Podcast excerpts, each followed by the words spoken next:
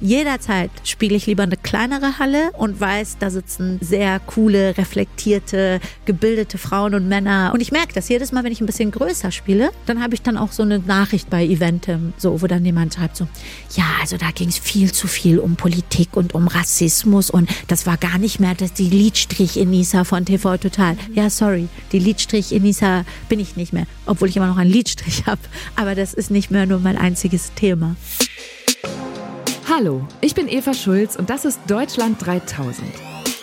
Hier verbringe ich jeden zweiten Mittwoch so eine gute Stunde mit Menschen aus ganz verschiedenen Bereichen, irgendwo zwischen Pop und Politik. Mein Ziel ist, diesen Leuten so zu begegnen, wie ihr sie vorher noch nie gehört habt.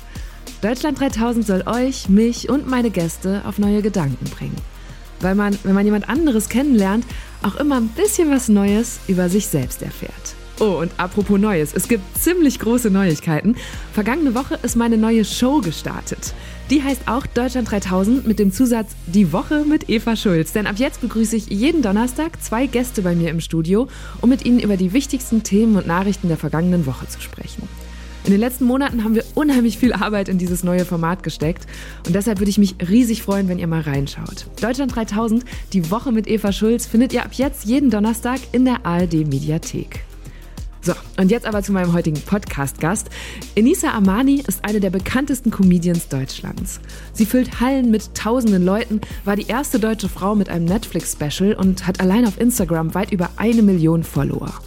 Aber falls ihr sie noch nicht kennt und jetzt parallel gerade ihr Profil aufruft, dann werdet ihr vermutlich gar nicht drauf kommen, dass Enisas Beruf Comedy ist. Stattdessen findet ihr vor allem politische Statements. Reden und Livestreams zur Situation im Iran, zu Feminismus und Menschenrechten. Denn Enisa Amani ist auch Aktivistin. In der Zeit wurde sie einmal als eine der wichtigsten Stimmen in der jungen migrantischen Rassismusdebatte bezeichnet. Ich wollte wissen, wie sie das geworden ist. Enisas Eltern sind in den 80er Jahren als politische Flüchtlinge aus dem Iran nach Deutschland gekommen. Da war Enisa noch ein Baby. Wir haben darüber gesprochen, wie es war, in einem extrem politischen Haushalt groß zu werden. Und dabei hat sie mehrere Anekdoten aus ihrer Jugend erzählt, die mich sehr beeindruckt haben. Vor allem, weil ich selbst so komplett anders und unpolitisch aufgewachsen bin. Überrascht war ich auch, dass Enisa sich selbst als konservativ bezeichnet. Und warum? Wir haben diese Folge in Enisas Büros in Offenbach am Main aufgenommen. Da saßen wir zusammen auf dem Sofa und haben ihren Lieblingstee getrunken. Italienische Limone, das war herrlich süß. Ich habe persische Flüche gelernt, über Instagram-Aktivismus und deutsche Comedy nachgedacht. Und am Ende kamen wir auch noch auf das Strafverfahren zu sprechen, in dem Enisa dafür verurteilt wurde, dass sie einen AfD-Politiker beleidigt hat. Muss sie dafür bald tatsächlich ins Gefängnis? Das alles hört ihr jetzt. Hier kommt eine gute Stunde mit Enisa Amani. Enisa, wo kommst du gerade her? Eva, ich komme direkt von zu Hause, nicht weit weg. Eine Viertelstunde bin ich hergekommen. Schön. Ja. Ähm, ich würde, weil ich habe so viele Fragen mitgebracht für dich, direkt Toll. in deine Kindheit einmal springen. Ich habe mich gefragt, wie haben deine Eltern dir erklärt, was ein Hungerstreik ist?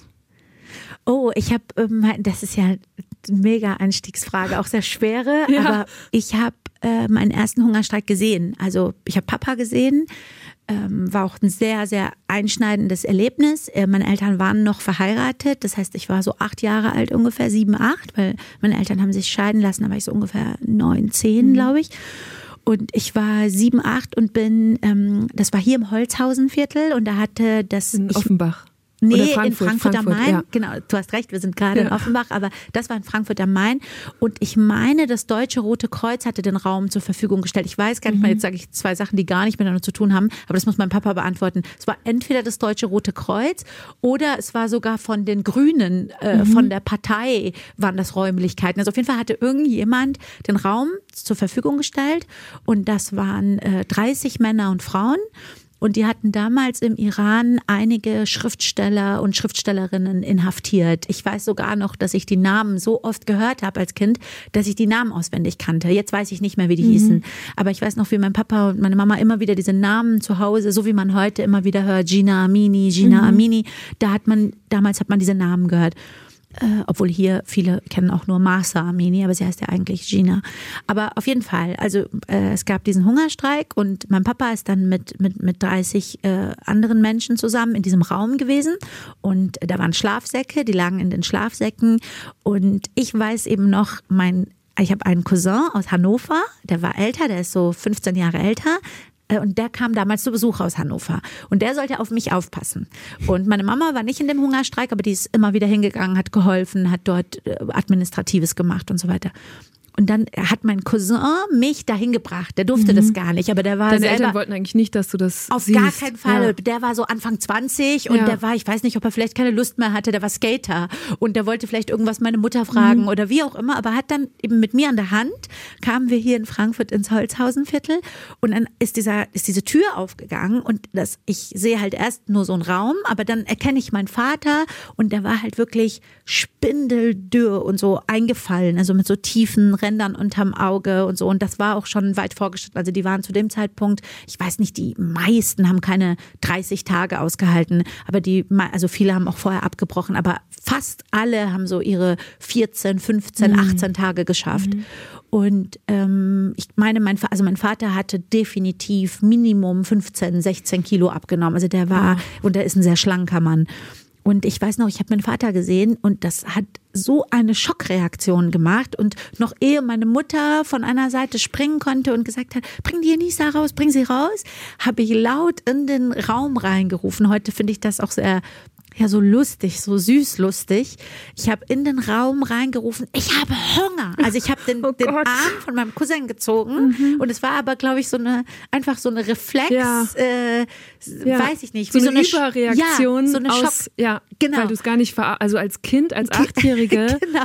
den eigenen Vater und lauter Menschen so ausgemergelt und zu sehen. Der sah wirklich aus wie ein Skelett. Verstörend. Also ich sehe nur meinen Papa im Skelett, aber ich weiß auch noch, bevor ich das laut gerufen habe, also bevor ich überhaupt realisiert habe, da ist, sagen wir, ne, sind 30 Sekunden vergangen. Ne? Mhm. Und bis dahin habe ich noch gesehen, also ich habe gesehen, dass äh, so ein Schälchen rumging, das, das mit Salz. Mir hat man dann später erklärt, dass das erlaubt ist, weil, ähm, weil du eben sonst viele Tage gar nicht aushalten kannst. Mhm. Also dass das Salz durch die Mineralien also und so weiter. Nehmen pures Salz dann zu sich. Genau, die nehmen, ja. gehen mit dem, das, eben daran erinnere ich mich ganz ja. genau noch an dieses Bild, dass mein Papa seinen kleinen Finger so angeleckt hat, also den, die Fingerkuppe mhm. so an anlecken, einmal in die mhm. in dieses Schälchen reintunken, dann bleibt halt so eine Fingerkuppe Salz da dran haften und das dann über die Zunge. Und die haben äh, Tee getrunken, ungesüßten Tee, also einfach äh, schwarzen Tee, mhm. der äh, ohne Zucker. Also das haben die schon gemacht. Also Tee, ungesüßten Tee, Wasser und dieses Schälchen mit Salz.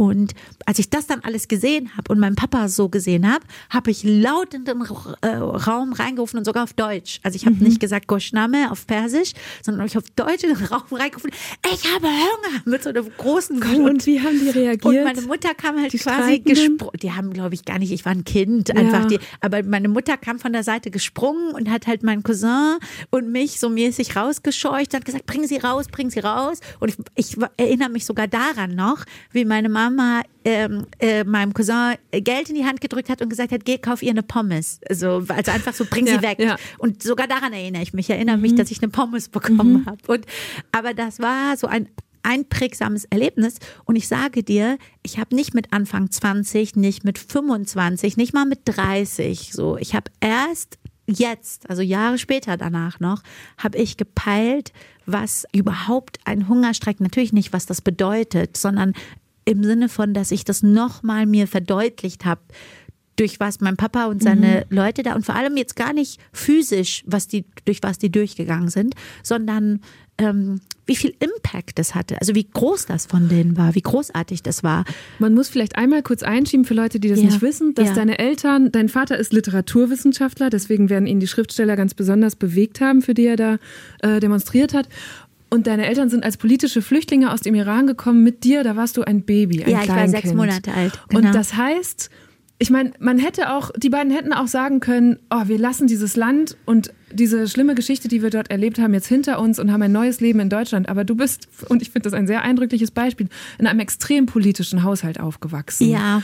Ähm, und jetzt sagst du gerade, du hast das erst viel später verstanden. Was, ich was hast alles davon viel später. Also ich habe auch, also wenn wir, ich weiß nicht, ob wir heute noch so persönlich werden. Ich habe meine Mutter viel später verstanden. Nicht nur die politischen Sachen, sondern auch die persönlichen Ebenen. Immer wenn es mir schlecht ging, wenn mhm. ich jetzt die letzten Jahre, sagen wir, ich hatte irgendwas, wo ich über irgendwas nachgedacht habe, ich gedacht, ey, meine Eltern, also einfach guck mal, ich kann hier in dem Raum, wo ich jetzt gerade mit dir sitze, Eva, habe ich vor zwei Wochen meinen Vater interviewt, zum mhm. ersten Mal. Mhm. Ich habe meinen Vater noch nie wirklich interviewt. So, ich habe natürlich tausend Fragen ihm schon gestellt in meinem Leben, aber ich hatte ihn hier mit meinem Team zusammen und habe ähm, ihn interviewt zu einer Reihe, die ich starten möchte über politische Gefangene. Also ich wollte mhm. einfach wissen, wie seine Zeit im Gefängnis war.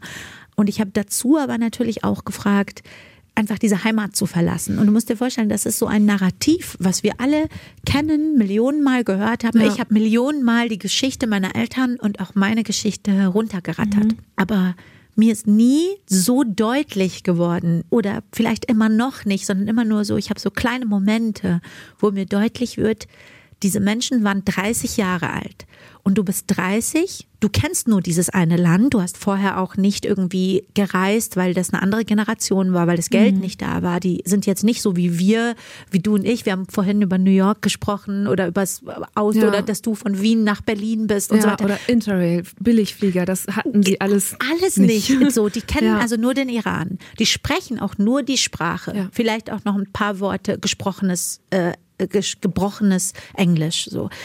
Und jetzt verlassen die das Land, lassen die gesamte Familie da, jeden, jedes Geschwister, was es gibt, jeden Bruder, jede Schwester, die Eltern, verlassen das Land in, in, einer, in einer Hektik, in einer Not, in einem Rush und sehen, jetzt von meinem Vater gesprochen, meine Mutter ist später wieder eingereist, sehen das Land nie wieder. Mhm. So, nie wieder. Von meinem Vater, äh, die, der Vater war schon verstorben, aber die Mutter ist dann verstorben, ohne dass er eingereist ist. Seine Schwester ist verstorben, ohne dass er eingereist ist. Die anderen Schwestern haben Kinder bekommen. Mhm. Das ist für uns so ein. Und er kann nicht zurück, weil ihn weil dieses sofort, Regime. Ja. Genau, also wir gehen davon schon aus, dass er hingerichtet würde, aber mein Vater hat gesagt, selbst wenn die mich nur verhören würden, also allein das Trauma, also er hat gesagt, ich könnte nicht, also allein jetzt in ein Flugzeug zu steigen und ich wüsste, diese Tür geht mhm. zu und ich bin danach im Iran und steige da aus, macht bei ihm solche traumatischen Türen auf. Mein Vater ist ja wirklich über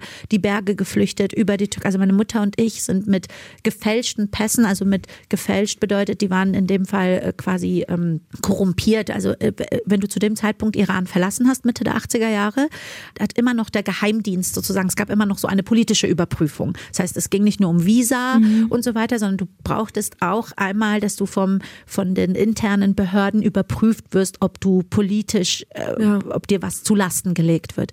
Und ähm, meine Mutter und ich haben dann mit Hilfe von einem Onkel, der hat äh, Geld bezahlt, das war für damalige Verhältnisse sehr, sehr viel, paar tausend äh, äh, Euro vielleicht für uns damals, also mhm. umgerechnet.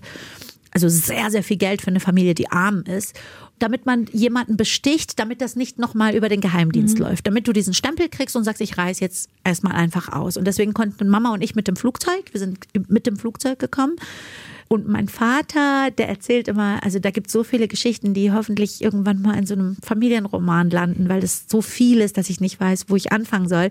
Mein Papa hätte auch mit dem Flugzeug kommen sollen und hat dann und hat auch eben diesen, diesen Pass gehabt und er erzählt immer die Geschichte, wie er an dem Tag, an dem er zum Flughafen ist und eh am, du bist am Zittern, du mhm. hast die ganze Zeit Angst, dass du erwischt wirst, dass jemand diesen Pass erwischt, dass jemand erwischt, dass du da, dass du eigentlich eine gesuchte politische Persönlichkeit bist. Und dann hat der, ähm, hat an dem Tag, es war ja der Iran-Irak-Krieg, also mhm. zwischen den 80ern und 90ern war ja ein zehn Jahre sehr verheerender Krieg zwischen Iran und Irak. Und äh, mein Papa ist am Flughafen und das sind zwei verschiedene Sachen. Das heißt, die interne Revolution, die Rebellion ja, gegen die Regierung. Hat ja mit dem, aktivistisch gegen die Regierung Genau, die hat ja mit dem ja. Krieg erstmal gar nichts am Hut. Und dann hat aber die Frau am Check-in-Gate gesagt, alle Flüge sind gestrichen, weil äh, die irakische Regierung, weil Saddam Hussein gedroht hat, jeden Flieger runterzuschießen, der in der Luft ist. Mhm. So. Und dann hat das also nicht geklappt. Also für die nächsten Wochen und Monate ging nicht.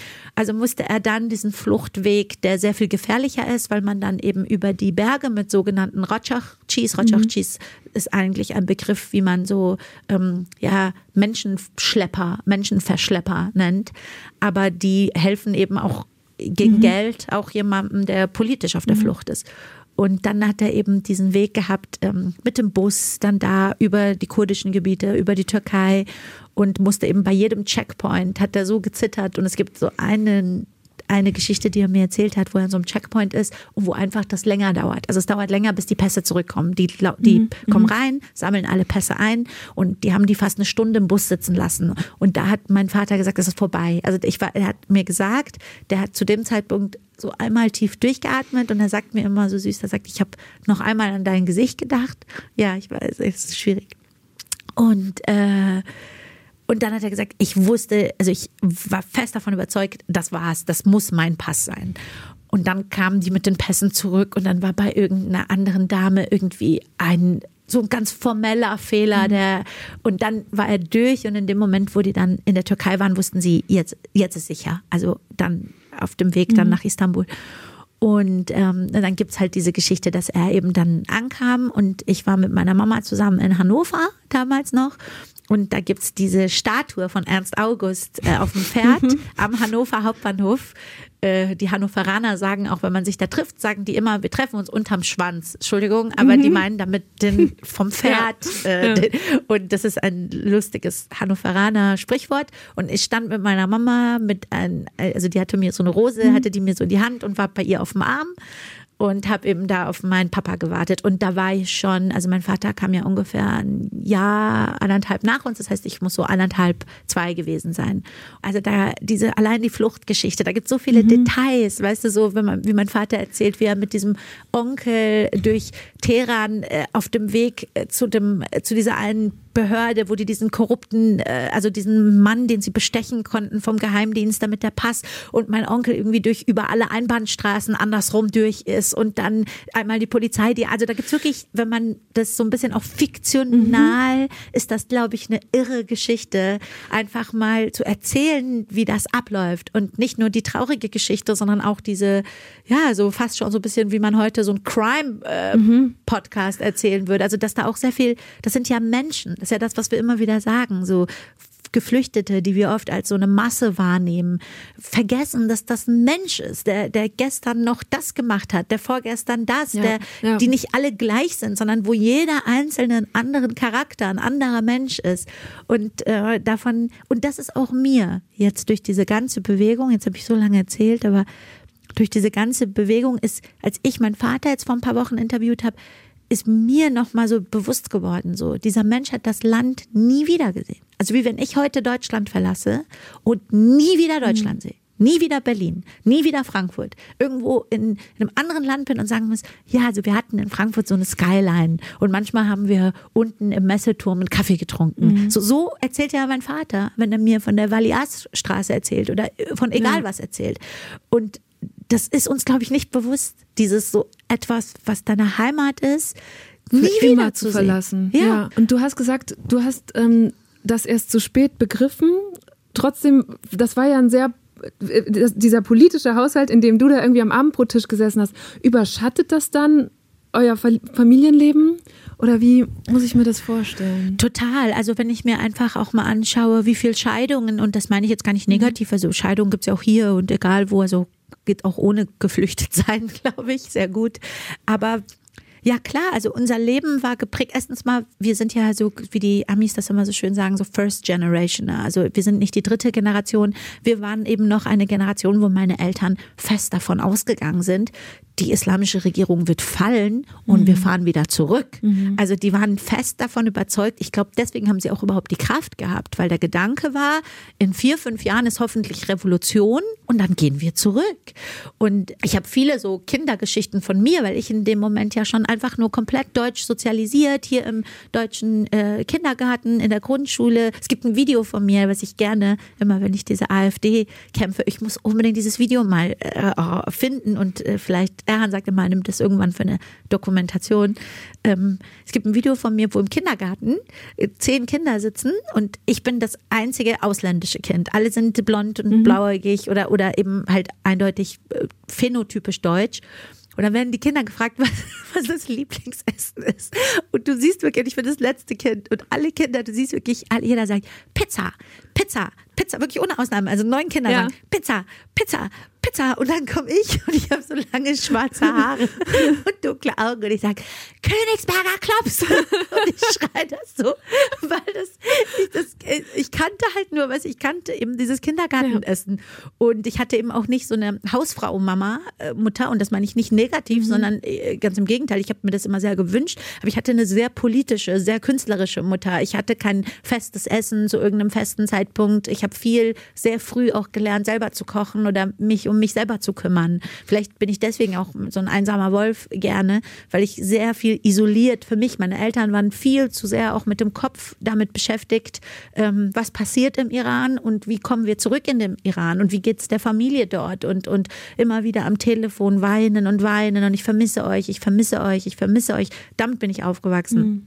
Und ich erinnere mich zum Beispiel an ein Telefongespräch. Man hatte mir beigebracht, wir gehen in den Iran, wenn Khomeini tot ist. Khomeini, aber das war halt Kindersprache. Mhm. Und Khomeini war dieser eben der erste schiitische Führer. Habe ich übrigens auch. Ich sag dir, wenn ich jetzt unseren Podcast auf meiner, in meiner ähm, auf Instagram teilen werde, werde ich wieder ganz viel Shit bekommen von äh, ganz äh, süßen, jungen libanesischen Fans, die diesen Mann, äh, also nicht alle, aber mhm. einige, die mir dann eben schreiben, die diesen Mann ähm, vergöttern. Und das ist so lustig, weil die empfinden den als einen Befreier, weil Libanon eben auch ein schiitisches Land ist und das ist der, der dort ganz viel für, für Infrastruktur gesorgt hat, für Geld gesorgt hat, für äh, Wohlstand, auch für Vertretensein in der islamischen mhm. Welt. Wir haben jetzt einen schiitischen Führer, während der im eigenen Land jeden hingerichtet hat, der nicht, der nicht, und das, das ist für mich immer, das macht mich so traurig, selbst wenn mir das ein 19-Jähriger schreibt, aber ich sage, verstehst du das? Wenn ich über Ayatollah Khomeini spreche,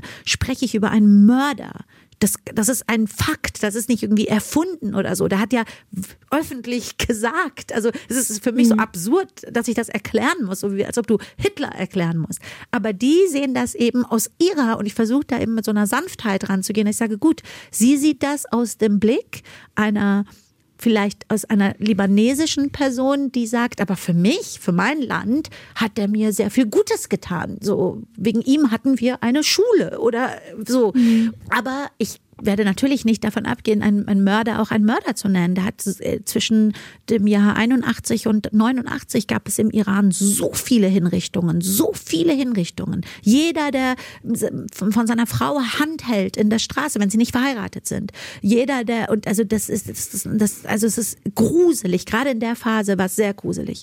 Jeder, der ein Buch schreibt und sich eine andere Form von Regierung wünscht oder irgendwas. Und ähm, so, man hatte mir in Kindersprache beigebracht zu sagen, wenn, also zu denken, weil ich auch dann einfach abgeguckt, auch wenn ich Iran nicht mehr kannte, aber immer gesagt habe, wann gehen wir zurück? Weil mir das so beigebracht wurde. Wir gehen irgendwann nach Hause. Ich habe da irgendwo eine Oma, einen Opa, irgendwas. Und dann weiß ich noch, habe ich einmal mit einem Onkel in Iran telefoniert und meine Eltern hatten immer Angst, dass wir abgehört werden. Und dann habe ich, äh, hat, hat mich mein Onkel so, weißt du, wie man so ein Kind, ich war so fünf vielleicht oder vier und hat dann so, wann kommt ihr denn, mein Kleines? Wann sehe ich dich denn, Denisa? Seid ihr bald wieder da? Und habe ich gesagt, natürlich, sobald Rumäni tot ist. Und ich erinnere mich, und weißt du, das meine ich mit so Bildern, visuellen Bildern. Ich erinnere mich, wie in unserer, wir haben eine Einzimmerwohnung gehabt mit so einer Küche, mhm. also einer extra Küche. Und mein Vater kam gerannt, also gerannt gesprungen. an dieses gesprungen. Ja. Ich sehe ihn noch, ich sehe sein, was er anhatte. Ich sehe dieses mhm. Kordeltelefon, mhm. Kennst du diese grünen mhm. alten? Ja, ja, mit so einem, mit, dem, mit einer Drehscheibe. Mit der Drehscheibe, ja. wie mein Papa rennt und mir den Hörer wirklich so, dass er mir wehtut, aus der Hand rauszieht und ich sofort natürlich anfange zu weinen. Mhm. Und er mit meinem Onkel, mit das der Bruder meiner Mutter war, so ein weirdes anderes Gespräch anfängt. Also irgendwie sowas mit ja und das Wetter und ja, tralala. Ja, ja, und ich noch und ich da so Papa, warum hast du und dann er mir später beim Auflegen gesagt hat, das darfst du nie am Telefon sagen. Und ich so und dann meint so, weil wenn du das sagst, dann ist dein Onkel in großer Gefahr. Also ich habe zig solche Bilder, die ich ähm, ich will gar nicht, ich habe die nicht verdrängt, aber ich habe mhm. die halt so das war ja für mich meine Realität. Ja. Das heißt, ich, ich drehe es dir so rum. Ich habe nie gecheckt, wie, wie, wie, wie besonders das ist, das ist, und wie ernst. Besonders ja. nicht im schönen Sinne, sondern im wie äh, ja, unnormal. Ja. Ich kannte nur diese Realität. Und es hat für mir lange gedauert, bis ich gerafft habe, äh, mit was ich da überhaupt groß mhm. geworden bin. Oder ja, wie viel Schmerz da war, aber wie viel Potenzial das auch hat, wie viel ich davon lernen kann. Also wie, wie viel ich eigentlich beigebracht bekommen habe über Menschlichkeit, über politisiert sein, über sich einsetzen, über Opfer bringen. Und das wusste ich eigentlich alles gar nicht so. Und aus dieser ganzen Ernsthaftigkeit, oder du hast ja gerade sogar beschrieben, Paranoia, ja. ähm, rauskommend, wie hat deine Familie reagiert, als ihre Tochter, Enkelin, Schwester dann gesagt hat, ich mache jetzt Comedy, Humor ist mein Ding? Das ehrlich gesagt war zu dem Zeitpunkt war gar nicht so mh, mm, also ich glaube, ich war so ein bisschen so ein Lost Child im Sinne von, man hatte so die Hoffnung aufgegeben, dass ich so meinen Weg finde, weil. Oh ja, das bis hin, bis ich Abi gemacht habe, war das für mich ein bisschen eine sehr schwierige Phase, weil da war ich eben Teenager und habe auch, also ich war, glaube ich, ein sehr einfacher Teenager im Sinne von, ich war immer, immer zu Hause, äh, keine Drogen, rauche mhm. nicht, trinke nicht. Das habe ich oft beim Netflix auch so lustig erzählt, aber auch viel, weil ich selber mir diese Kontrolle gegeben habe, weil ich wenig also weil ich keine strengen Eltern hatte, sondern weil ich eher Eltern hatte, die mit anderen Dingen beschäftigt mhm. waren, habe ich mir selber wollte. Ja, ich, genau. Und ich wollte selber. Ich habe mir so sehr diesen konservativen Haushalt gewünscht, dass ich den quasi selber für mich erstellt habe. Also mhm. da ich keine Eltern hatte, die mir gesagt hätten, du darfst nicht rauchen oder du darfst nicht das, habe ich mir selber so Regeln gegeben. Ich muss um sieben zu Hause sein oder ich. Und heute sehe ich das als erwachsene Frau natürlich anders, aber ich weiß noch, dass ich auch meine Mama, weißt du, die waren ja wirklich so, so, so große Feministinnen im, im, im Ursinn, ja. Und äh, wie die, also meine Mama ist eine wunderschöne Frau, auch eine sehr schön gekleidete Frau, die immer so ein großes Faible für Mode hatte und so. Aber meine Mutter war so eine Frau, die, wenn ich sie zum Beispiel gefragt habe, weil sie aus einer anderen Gesellschaft kam und weil sie gesagt hat, wir Frauen müssen, wir müssen aus dieser Geschlecht der zweiten Klasse Position rauskommen. Ich weiß noch, ich habe sie mal nach Jungfräulichkeit gefragt und da war ich schon 15, 16 das heißt, ich hätte auch einfach in der Schule mhm. fragen und dann hat sie gesagt, das ist, sie war ja auch damals Medizinstudentin noch und hat sie gesagt, das ist ein völlig überbewertetes äh, anatomisches Stück Haut, äh, mit dem Männer seit Jahrtausenden versuchen, Frauen zu degradieren oder zu bewerten. Am besten wäre, wenn jede Frau sich einfach selber mit dem Finger oder mit irgendwas das äh, davon das wegmacht. Mhm. Und ich, du musst vorstellen, das meine ich mit ich sehr konservativ. Ich war so, wie kannst du das sagen? Mhm. Du bist meine Mutter. Das finde ich ich ganz schlimm. Du bist für mich ein Hippie. Und dann habe ich gesagt, ich werde, ich werde warten, bis ich heirate und dann werde ich nur mit einem Mann zusammen sein, mein ganzes Leben. Und das ist natürlich nicht passiert, aber ich sage heute noch über mich, dass ich eine relativ konservative Frau bin. Ich bin heutzutage Gott sei Dank nicht mehr so, so blöd im Kopf, dass ich so, so, so, so ein Spießer bin. Mhm. So, ich bin schon eine Frau, die versteht, was es heißt, Frau zu sein. Aber was bedeutet dann konservativ für dich? Ja, ich bin, glaube ich, ich meine jetzt vergleichsweise. Also ich sage jetzt so ein Beispiel. Jetzt zum Beispiel, ich bin eine der wenigen, davon gibt es, glaube ich, ist eher eine Minderheit, die noch nie irgend, also ich habe noch nie geraucht, noch nie an der Shisha gezogen, noch nie irgendeine Form von Drogen. Ich war noch nie bekifft, äh, so. Und das ist wenn ich so um mich herum frage, die meisten haben wenigstens einmal mal irgendwas ausprobiert. Das ist, glaube ich, Teil dieser konservativen Haltung. Ich war auch noch nie, ich hatte in meinem ganzen Leben noch nie einen One-Night-Stand. Ich ich war immer in Langzeitbeziehungen und bin ein sehr Beziehungsmensch. Und ich glaube nicht, das kam, das war für mich eine Form der Rebellion. Also für mich war das so, ihr mit eurem, auch, auch viel mit diesem, diese Art von Feminismus will ich nicht. Also war für mich auch dieses, ich werde hohe Schuhe tragen. Ich werde auch viel, um meine Mutter auf die Palme zu bringen. Mhm. Ich werde den ganzen Tag die Küche putzen, Mama. Ich bringe meinem Mann Tee, weil ein Mann, weil eine Frau soll Tee machen, weißt du? Denkst auch, du immer noch so? Natürlich nicht, natürlich nicht. Aber was ich mache, also wie ich heute denke, ist, also heute finde ich es ganz gruselig, was ich da gesagt habe. Aber, aber ich sag dir, wie ich heute denke. Ich bin, eine, mir ist sehr bewusst, dass ich heute auch wenn es natürlich immer noch sehr viel zu erkämpfen gibt, aber ich bin heute eine Frau, die in vielen Dingen, in vielen Dingen auch nicht, wir sind alle sexistisch sozialisiert, auch ich, und viel davon kann ich gar nicht ablegen, so. Aber ich weiß, dass ich zumindest die Freiheit habe, mir etwas zum Beispiel, ja, ich mag das, äh, wenn äh, mein Mann an, an, an dem klassischen Mannbild, Achtung, Achtung, also sehr, sehr genau zuhören, einem klassischen Mannbild entspricht. Das ist für mich aber nur das, wie ich es für mich definiere. Das heißt, wenn jemand anderes sagt, ich möchte lieber, das ist für mich ein Mannbild oder das oder beziehungsweise das zeigt ja schon, es gibt überhaupt keins. So, mhm. und das sage ich auch viel bei meinen Shows. Ich erkläre bei meinen Shows immer jungen Leuten, Leuten, was Feminismus eigentlich auch für Männer tut. Nämlich, dass ein Mann, ein Mann ist, wenn er denn einer ist, da, äh, ob er klein ist oder groß ist oder broke ist oder pleite ist oder nicht oder den ganzen Tag weint oder nicht oder traurig ist oder 20 Jahre gar kein Geld verdient hat, er bleibt ja trotzdem ein Mann. Und damit kriege ich sogar oft so, ja, so jüngere Jungs, die sich noch gar nicht mit dem Thema beschäftigt haben, die dann sagen, wow, so habe ich das noch nie gesehen. Ich dachte immer, Feminismus heißt eigentlich nur Achselhaare und keine hohen Schuhe. Und ich sage, mhm. nein, genau im Gegenteil. Feminismus bedeutet, dass Frauen Frauen und Männer und alle Menschen die gleichen Rechte haben und dass du ein Mann bist, egal wie du bist. Hauptsache, du bist ein Mann und fühlst dich als Mann und dann bist du das, egal was dein Charakter ist. Und genauso als Frau. Und ich hab, weiß, gerade weil ich Feministin bin, darf ich für mich auch mein Frausein definieren, wie ich das für mich möchte. Und ich finde das immer noch schön, äh, meinem Mann einen Tee zu machen. Und genauso finde ich es schön, dass wenn ich nach Hause komme, er sagt, Schatz, ich mache dir heute einen Tee. Aber ja, ich gebe zu, ich denke auch oft über solche Sachen nach. Ich rutsche da manchmal in so klassische Frauen- und Mannbilder hinein.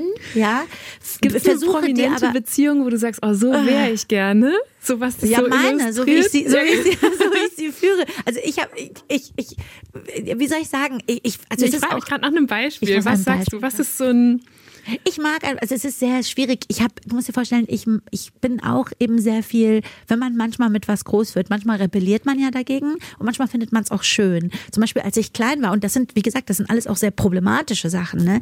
Aber ich fand es ja auch irgendwie schön, dass wenn wenn wir zum Beispiel mal irgendwo zu Besuch waren, dass die Frauen zusammensaßen und die Männer zusammensaßen. Ich finde es gleichzeitig sehr problematisch, weil das eben aus patriarchalischen Zügen kommt, wie ihr dürft gar nicht bei uns mhm. oder ihr dürft nicht, so wie man es auch übrigens auch in Europa gemacht hat. So jetzt ziehen sich die Herren zurück in den Bourbon-Raum, ja, um Politik zu diskutieren. Genau. Ja. Und so. Aber ich kann nicht leugnen, dass es für mich auch eine Ästhetik hatte, dass ich gedacht habe, als kleines Mädchen, jetzt darf ich, ich will mit den Frauen sitzen. Mhm. So, ich sitze jetzt mit den Frauen. Toll. Ich darf jetzt mit den erwachsenen Frauen sitzen. Ich will ja gar nicht bei den Männern sitzen. Ich will mit den Frauen sitzen. Und heute ähm, heute versuche ich, also was ich auf jeden Fall versuche, sind diese Dinge für mich zu reflektieren, also zu versuchen, mich selber da auch sehr kritisch zu beachten, also zu denken, warum mag ich das, wenn mein Mann eine Dominanz ausstrahlt. Ach, und dann bin ich mit mir selber. Also ich sage dann Achtung zu mir selber. Mhm. Ich sage, okay, wie viel davon. Achtung, Armani. Wirklich, ja, da sind wir wieder bei Herr Friedmann. Achtung, Armani. Aber ich, ähm, also das, weil ich habe das mal mit einer Freundin diskutiert. Also es ging um die, finde ich auch sehr lustiges Thema, um diese, um die Periode und dass ja jetzt viele, viele Frauen äh, sehr gut und sehr stark gegen diese Tabuisierung ankämpfen. So, jetzt bin ich eine Frau. Ich bin in dem Punkt sehr Middle Eastern sozialisiert. Ich finde es ganz, ganz schlimm, wenn egal ein Mensch, Mann oder Frau, in irgendeiner Form Körperflüssigkeiten sichtbar macht. Mir ist völlig egal was. Ich will nicht, ich habe enge Freundinnen, die gehen vor mir Pipi machen und machen die Tür nicht zu. Ich laufe hinterher, ich knall diese Tür zu. Ich selber kann nicht Pipi machen, wenn die Tür nicht abgeschlossen ist. So mhm. prüde bin ich, so schlimm. Ich kann nicht, red nicht mit mir, ich existiere nicht. Ich muss die Tür abschließen können und das, selbst wenn nur eine Frau im Raum ist. Ich muss ganz weit weg sein und diese Tür abschließen. Ich mag Ich frage mich gerade, wie die Verteilung der Frauen unter unseren Hörerinnen ist, die sagen, ja natürlich, ich mache auch immer die ich Tür zu. Ich bin auch sehr gespannt. Ich ja, bin ja. auch sehr gespannt. Dann zum Beispiel, du weißt ja, bei uns jetzt, bei uns in dem Sinne, bei uns heißt ja bei mir auch immer, bei uns in Deutschland, ich muss das immer konkretisieren. Mhm. In dem Fall meine ich jetzt bei uns im Iran gibt es nichts Schlimmeres, als wenn du dir vor anderen Menschen die Nase putzt. Also wenn du dir vor ah. anderen Menschen die Nase putzt, ist quasi, als hätte ich gerade vor dir meinen Stuhlgang verrichtet. Mhm. Das macht man nicht. Wir gehen erst recht, oh mein Gott, beim Essen. Das geht nicht. Also du verlässt den Raum, du stehst auf, gehst in den anderen Raum, putzt dir in die Nase. So, jetzt kommen wir wieder zurück zur Periode. Mir ist natürlich durchaus bewusst, dass die Tabuisierung der Periode mit ganz anderen Strukturen einhergeht, nämlich eine Frau als unrein zu bezeichnen, eine Frau als schmutzig, dass wir, was weiß ich, dass es zigtausend Werbungen gibt, wo man Blut sehen darf, äh, wenn jemand dann, verletzt ist. Ja, genau. Und bei Tampons ist es blau. Aber bei der Tam bei, beim Tampon muss es blau. Das heißt, das meine ich mit sich selber kritisch reflektieren. Sie hat dann irgendwann zu mir gesagt, okay, ganz klar, das ist nochmal anders, weil es wurde benutzt, um zu zeigen, und es gibt in vielen Kulturen, ne, du kannst als Frau nicht, äh, du, du kannst beten, wenn du eine Verletzung am Arm hast, aber du mhm. kannst nicht beten, wenn du blutest, mhm. weil dann bist du unrein. So für alles weibliche Lust. Warum wird in ähm, Nord- und äh, Zentralafrika viel äh, werden Frauen ähm, äh, beschnitten. beschnitten und in dem Fall dann verstümmelt? So, ja. weil alles, was rund um Frau ist, wird tabuisiert. Eine Frau darf ja gar keine Lust empfinden. Eine Frau darf ja nicht, wie früher, nicht zur Universität gehen, nicht mhm. wählen. So, das heißt, mir ist bewusst. Ähm, hey, ich muss das anders betrachten. Ich muss das so betrachten, dass dafür gekämpft wird, dass generell Frau sein nicht tabuisiert ist, dass wir genauso Mensch sind. Wir sind keine Objekte, wir sind Menschen. Auch wenn wir uns gerne schön machen, auch wenn wir gerne sexy sind, ist das das gleiche wie Männer sich gerne schön machen und Männer auch gerne sexy mhm. sind. Und wenn es ist eine individuelle Sache, nicht eine Frau-Sache. Dennoch bin ich ein Mensch, der sagt, ich würde am liebsten jede Körperflüssigkeit der Welt tabuisieren. Ich will weder sehen, wie feministische Frauen äh, Fotos posten äh, mit ähm, äh, mit Periode und damit meine ich, ich will auch nicht sehen, wie ein Mann ein Video postet, wie er sich die Nase putzt. Mhm. So. Und das meine ich mit, ich muss mich aber dann reflektieren. Ich mich selber kritisch und muss mir sagen, ja gut, aber das ist für einen ganz anderen Kampf. Das hier ist um etwas, das heißt, ich kann diese Dinge nicht gleichsetzen. Aber das meine ich mit, ich bin eigentlich konservativ. Mit konservativ meine ich, ich habe, und das habe ich zu einer Freundin, eine bekannten, sehr bekannten Aktivistin aus Deutschland, auch Journalistin, Aktivistin, habe ich gesagt, aber ich mag Körperflüssigkeit nicht. Ich finde, man sollte alle tabuisieren. Ich finde nicht, dass man zu jemandem sagen soll, ich möchte gerade mal auf Toilette, sondern man sagt, mhm. bitte entschuldige mich. So, ich so, ist das, und die ist ähm, Syrerin, die ich meine. Weil sie hat gesagt, ja, bei uns auch. Ich so, ich, mir geht's gar nicht um die Periode, mir geht's um alles. Ich mag auch nicht, wenn ein Mann sagt, ich gehe jetzt mal auf, äh, Entschuldigung, ich gehe jetzt mal pissen. Ich bin halt full on, in dem Punkt bin ich full on Iranerin. Du benutzt benutzt das Wort pissen nicht vor mhm. jemand anderem. Entschuldigung, dass ich das jetzt alles so, damit man versteht, was ich meine. Aber siehst du, ich entschuldige mich auch noch für solche Wörter. So. Und das meine ich mit kulturell. Also wir müssen ein bisschen auf die Tube drücken. Ich mache mal Fall. weiter mit, das gibt es nämlich hier auch immer mit entweder oder. Ja. Lieber zehn Jahre jünger oder zehn Jahre älter? Natürlich zehn Jahre jünger. Alles andere, wer was anderes sagt, ist gelogen. Wer will denn zehn Jahre älter sein? Weißt du warum? Weil man weil man auch immer denkt, die nächsten zehn Jahre sind versprochen. Das, und das stimmt ja gar nicht. Also das, da hast du recht, das ist eigentlich sehr schade. Der Grund, warum man, es geht ja nicht nur um, weil man sich jung und gesund und frisch und schön fühlen will oder Ageism oder weil man meint, man muss jünger sein, ähm, was uns ja auch antrainiert wird. Mhm. Aber ich glaube, das ist es gar nicht. Es ist immer, das ist eigentlich also das ist auch ein Teil davon. Und ein Teil ist, dass wir denken, ja, älter werde ich ja sowieso. Dabei stimmt das gar mhm. nicht. Vielleicht, vielleicht sollte man sagen, zehn Jahre älter, weil man, weil das ja bedeutet, dass du dass noch zehn weitere Jahre, ja. dass man Glück hatte. Ja. Aber ich bleibe trotzdem dabei, natürlich einfach der Freshness zuliebe. Und damit meine ich jetzt nicht mal Ästhetik, sondern auch die Energie, die Kraft, noch viel erleben zu wollen. Wo gibt es das bessere Stand-up-Publikum? In den USA oder in Deutschland? In den USA ist einfach ein Fakt und ist auch schade. Und ich habe es jetzt lustigerweise die letzten zwei Wochen schon zwei, dreimal besprochen dass ich das heute auch mich gar nicht schäme, das ganz klar zu sagen. Das Deutsche, ich rede jetzt von dem Massenpublikum. Also ich bin da schon sehr, sehr blessed, sehr glücklich.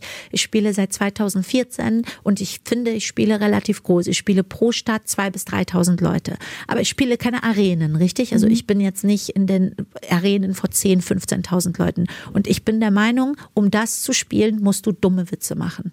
Punkt, fertig aus. Und in das Deutschland, ist in Deutschland. Mhm. Das heißt, ich, ich weiß das, Eva. Ich sag's dir, wenn ich noch die Gags machen würde, die ich bei TV Total gemacht habe, das heißt auch, auch sehr viele Sachen, die ich heute rassistisch finde, von mir selber, mhm. also wo ich denke, was war, oder sexistisch, ja, wo ich rauskomme und sage, wir Iranerin, wir haben alle nur Lidstrich und wir sind alle nur Nasen-OP und wie, wie scheiße das war. Also wenn ihr jetzt zum Beispiel denkt, ich wäre schon stark geschminkt, ne, das ist gar nichts. Der Lidstrich einer Perserin, der fängt hier im Augeninnenwinkel an dann geht er über das Auge, über die Schläfe, einmal um den Kopf herum, von der anderen Seite wieder über die Schläfe, über das Auge, an der von Dr. Schratnian operierten Nase vorbei, direkt um die Lippen als Lipliner und dann wieder hoch zum Auge. Und das ist der Lidstrich fürs Tages-Make-up. Fürs Abend-Make-up wird dann nochmal einmal Glitter drüber gestreut. Ist also quasi so, wenn man sich nicht ganz, ganz sicher wäre, dass er Deutscher ist, wird man meinen, Harald Glöckler ist eine Perserin. Ja. Ich wusste, also ich finde es irgendwie auch süß, weil es zu dem Zeitpunkt, ich wusste es nicht besser. Ich habe es nicht gemacht, um es dem Publikum zu pleasen, sondern ich habe mir das so einfach so, ich war da rein sozialisiert. So war deutscher Humor. Und als ich mein erstes Set geschrieben habe, ich gedacht, ja gut, das ist das, wo die Leute lachen. Wenn ich jetzt rauskomme und sage, oh, Entschuldigung, nicht, keine Angst haben, wir Iraner sind keine Terroristen. Das heißt, ob ich wollte oder nicht, hatte ich gelernt von denen, die es vor mir gab.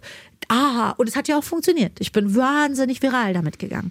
Heute aus meiner Perspektive, wie lange ich kämpfen musste, um zu erklären, nur weil ich jetzt äh, lange Nägel habe oder eine Nasen-OP habe, bin ich deswegen nicht eine weniger belesene Frau oder eine weniger politische mhm. Frau oder so. Und da vorstellen, ich musste Jahre arbeiten, um den Leuten diese Seite von mir dann wieder zu zeigen, weil ich hätte mich ja selber da rein katapultiert in diese allein meine Stimme damals, wobei ich auch glaube, das war auch viel Aufregung. Weißt du, ich kam raus, bin das mhm. erste Mal bei Stefan Raab, bin noch Studentin, bekomme noch BAföG, weißt du, bin noch komplett kont und komme da raus und sage, hallo, weil ich einfach so vor, vor Glück, äh, ich war einfach aufgeregt. Ja, da rutscht die Stimme direkt da rutscht die Stimme bei mir auch immer und ich habe eh eine ja. sehr helle Stimme, aber wenn ich dann jetzt noch rauskomme ja. und sage, wenn ich das heute selber höre, denke ich, oh Gott, aber das war einfach Unentspanntheit. Ich war unentspannt und dann noch ganz viel so Sachen bedient, so ja, ich bin die Iranerin, mhm. aber ja, sorry, wir haben alle eine Nasen, finde ich nicht gut. Ich habe auch andere Gags aus der Zeit, wo ich denke, oh, den würde ich immer noch machen, finde ich toll. Aber ich sage dir, würde ich heute Lidstrichwitze machen und Nasen-OP-Witze und Fingernägelwitze und äh, auch wir Iraner, wir sind nicht alle Terroristenwitze, würde ich Arenen spielen, bin ich mir sicher, weil die Bekanntheit habe ich dafür, die Followerschaft habe ich, aber um in Deutschland cool zu spielen, also coole Sets, bisschen mehr reflektiert und vor allem auch politische Sets, kannst du einfach nur in einem, in einem Publikum da ist, finde ich, da sind meine 2000, zwei, manchmal 3000 in München sind und in Berlin sind schon sehr groß. Also das, ähm, und das finde ich schade, weil wenn du in, es hat auch nicht so viel mit Deutschland zu tun, das hat was mit so Kosmopolitenstädten zu tun. Wenn ich in London bin, wenn ich in Paris bin, wenn ich in New York bin, ich kann ein hochpolitisches Set spielen, ich kann rauskommen und die Leute sind, die, die stellen das gar nicht in Frage. So Kleidchen, hohe Heels und jetzt redet sie aber über Rassismus plötzlich. Die finden das cool. Und das ist etwas, wo ich halt finde, schade. Stand-up in Deutschland, das ist halt immer noch so, so Leute wie Mario Barth und so. Und ich auch wenn das jetzt gerade so ein bisschen herablassend klingt, aber ich meine das auch so, weil ja, weil es auch Menschen sind, von denen ich auch viel so charakterloses gesehen habe, weil sie die auch viel mich gebullied hatten, obwohl sie mich gar nicht kannten, also gar nicht wussten, wer ich bin, aber öffentlich über mich gepostet haben, viele in Deutschland. Und ich rede jetzt nicht, weil ich irgendwas Gefährliches gesagt habe oder so, sondern wirklich so Bully-Verhalten, einfach zu sagen, wer ist die jetzt? Warum ist da jetzt plötzlich so eine kleine Ausländerin? Warum ist da eine Tussi? Warum ist da eine mhm. Frau? Und ich, obwohl ich immer versucht habe, allen gegenüber so so vorsichtig und lieb und von unten heraus zu sein. Und ähm, aber ich, also jederzeit spiele ich lieber eine kleinere Halle und weiß, da sitzen sehr coole, reflektierte, gebildete Frauen und Männer und so. Ich habe dann das ehrt mich ja, das ist ja wie ein Ritterschlag für mich, zu sagen, ey, was für coole Leute da sind. Und ich merke das jedes Mal, wenn ich ein bisschen größer spiele, dann habe ich dann auch so eine Nachricht bei Eventem, so, wo dann jemand schreibt so, ja, also da ging es viel zu viel um Politik und um Rassismus und das war gar nicht mehr das die Liedstrich Enisa von mhm. TV Total. Mhm. Ja, sorry, die Liedstrich Enisa bin ich nicht mehr, obwohl ich immer noch einen Liedstrich habe, aber das ist nicht mehr nur mein einziges Thema. Zum Beispiel, was in Amerika gang und gäbe ist und was hier in Deutschland fast gar nicht gemacht wird, ist Hackeln. Also das Leute, das ist ein Begriff aus der Comedy, Hackeln, das ist, wenn Leute reinrufen. Also mittendrin zum Beispiel und auch bei, wenn so große Stars kommen. Ich habe das gesehen im Comedy Cell, da kommen riesige Stars, kommt ein Kevin Hart, spielt fünf Minuten, geht und es gibt irgendjemanden, der reinruft und den so testet. So komm, ich sag mal irgendwas Böses, ich ruf mal was rein, mal gucken, ob der so schlagfertig ist, mal gucken, ob er witzig antwortet. Und das war voll süß, weil die mich die ganze Zeit gefragt haben, die so, Enisa, wie hackeln die Deutschen? Ich so, wie süß, die denken, dass Deutsche reden. Und dann... Und ich so, ey Deutsche, ganz ehrlich, ich spiele hier ausverkaufte Shows seit sieben Jahren. So, das macht, das ist so eine Ehre für mich. So 3000 Menschen kommen zu meinen Shows. Die stehen da, die sitzen da so wie ihr jetzt gerade. So, man denkt, die würden jede Sekunde an der Überdosis verrecken, Alter, weißt du? Die sitzen so. Und dann kommen die nach der Show. Enisa, das war eine großartige Show. Also dann lach doch mal, du Schrott, Alter. Zeig mir doch Reaktion Auf welcher Sprache kannst du besser fluchen, Deutsch oder Persisch? Fluchen kann ich besser auf Persisch. Äh, nicht, weil ich, äh, also mein Deutsch ist definitiv nochmal definitiv ein Tick besser als mein Persisch, obwohl ich glaube ich ein sehr schönes Persisch spreche, dank meines Vaters. Ich bin von einem Literaten erzogen worden, der wirklich mit mir getrainiert hat. Aber auf Persisch so rum, Eva. Ihr habt es nicht gesehen, ich habe Eva gerade an die Knie gefasst. Das ist manchmal wichtig. Ich habe ein, äh, auf Persisch, die Schimpfwörter sind saftiger. Es gibt mhm. mehr Wörter. Also was gibt es denn auf Deutsch? Du kannst entweder sehr sexistische Sachen ja, sagen, so wie ein, äh, so direkt, die, äh, die ich ja auch schon viel im Gebrauch hatte, ja. die ich aber sehr abgelegt habe. Aber es gibt. Oder es Sex ist so Fäkalsprache. Äh, dann gibt es Fäkal. Und im ne, Persischen stelle ich mir vor, dass es so tolle Bilder gibt. Du kannst so Bilder malen. Und was ich halt von meinem meinem Vater, das ist eigentlich heute meine Lieblingsschimpfwörter, ist mein Vater sagt viel sowas wie ähm, charakterlos kulturlos, mhm. äh, ähm, äh, würdelos. Hart. Hittet hart auf Persisch ist immer, wenn das Wort bi davor steht, ja. ist das nicht wie das deutsche bi, das es für mhm. zwei Sachen steht, sondern bi heißt bei uns ohne.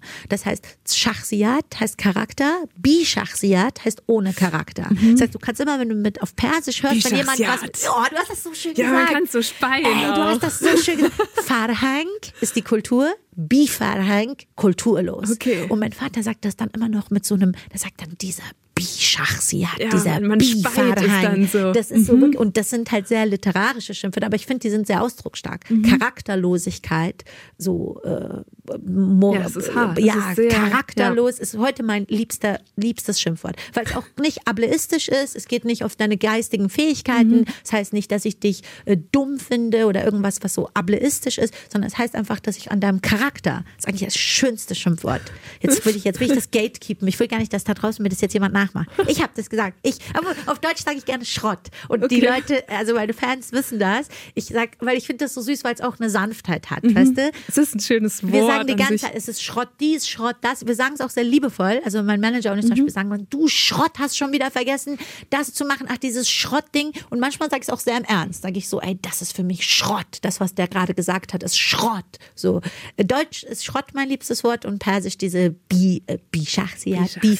Ey, du hast das aber so. Ich nehme das direkt in meinen aktiven Wortschatz auf. In charakterlos. Ja. Ähm, E-Reader oder gedrucktes Buch? Oh, immer gedrucktes Buch. Ich habe keins von diesen E- äh, Geschichten. Wobei ich jetzt sagen muss, ich habe gemerkt, viele Menschen, die so viel Leser sind, vielleicht bin ich noch nicht viel Leser genug, sind eben wirklich immer mit diesen, mit ihren mhm. E-Books unterwegs, weil sie dann eben eine Masse von Büchern mitnehmen können. Das heißt, eigentlich ist es, glaube ich, eine schöne Erfindung. Aber ich muss mein, Nutella auf das Brot, auf das, auf das Buch schmieren und die Seite Eselsohren um, und sowas. Also du bist jetzt nicht so super ähm, pingelig damit. Mein Vater rastet aus, weil mein Vater so oft im Iran im Hinterhof Bücher verbrannt hat, wenn die Angst hatten, dass die Geheimpolizei stürmt. Als oh, Student. Ja. Als Student. Und mein Vater, sein Traum war, Bücher in der Wohnung äh, auszustellen. Ausstellen so, ja. Und als wir das heute alle irgendwie mit Bücherregalen haben machen. Haben wir dann ne? gemacht. Ja. Wir sind dann später immer zum Ikea, jetzt ohne Werbung, aber da gibt's ja so ein sehr günstiges, sehr bekanntes Regal, was ja. ähm, damals, glaube ich, weiß ich nicht wie viel, 40 Euro gekostet hat.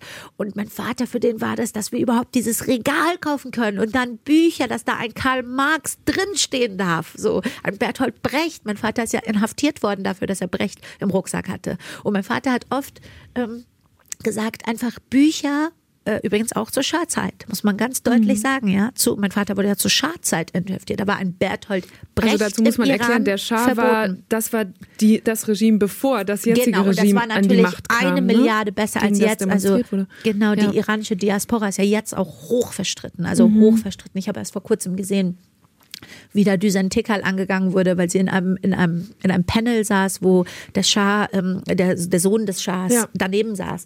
Genau, und es gibt einen Teil der iranischen äh, Diaspora, die sagen, Teil. der Sohn des Schahs soll doch bitte die neue Regierung bilden, wenn das Regime. Genau. Und äh, ich bin ehrlich gesagt, ich, das ist auch ein sehr, jetzt auch ein sehr pikantes Thema. Mhm. Ich werde davon auch einen Ausschnitt posten, weil viele mich gerade fragen. Erstens mal bin ich der Ansicht, das iranische Volk soll entscheiden freiheitlich und gleich. Das heißt, ich als jemand hier in Deutschland, die Diaspora, wir können nur helfen, wir können multiplizieren, wir können laut aufschreien, wir können den, den Kampf sichtbar machen. Aber wir können nicht entscheiden, wie, welche Form der Demokratie. Ich hoffe, dass genug Freiheit im Iran hergestellt wird, dass die Leute wählen können, entscheiden können, was sie wollen. Wenn die den Sohn des Schahs haben wollen, bitteschön Und nochmal gesagt, ich nehme lieber tausend Schadzeiten und das, obwohl mein Vater inhaftiert war. Und selbst mein Vater mhm. sagt es. Mein Vater, der zwei Foltermethoden innerhalb von vier Jahren Gefängnis erlebt hat. Einmal die berühmte Rappan-Methode, wo dir die Schultern ausgekugelt werden von hinten und Schlaf, Schlafentzug, ja. Und er ist dankbar, weil er nicht gepeitscht wurde. Andere wurden gepeitscht. Und das, weil mein Vater als 23-Jähriger mit Berthold Brecht im Rucksack erwischt wurde, von der, von der berühmt-berüchtigten Geheimpolizei des Schahs, des Savak.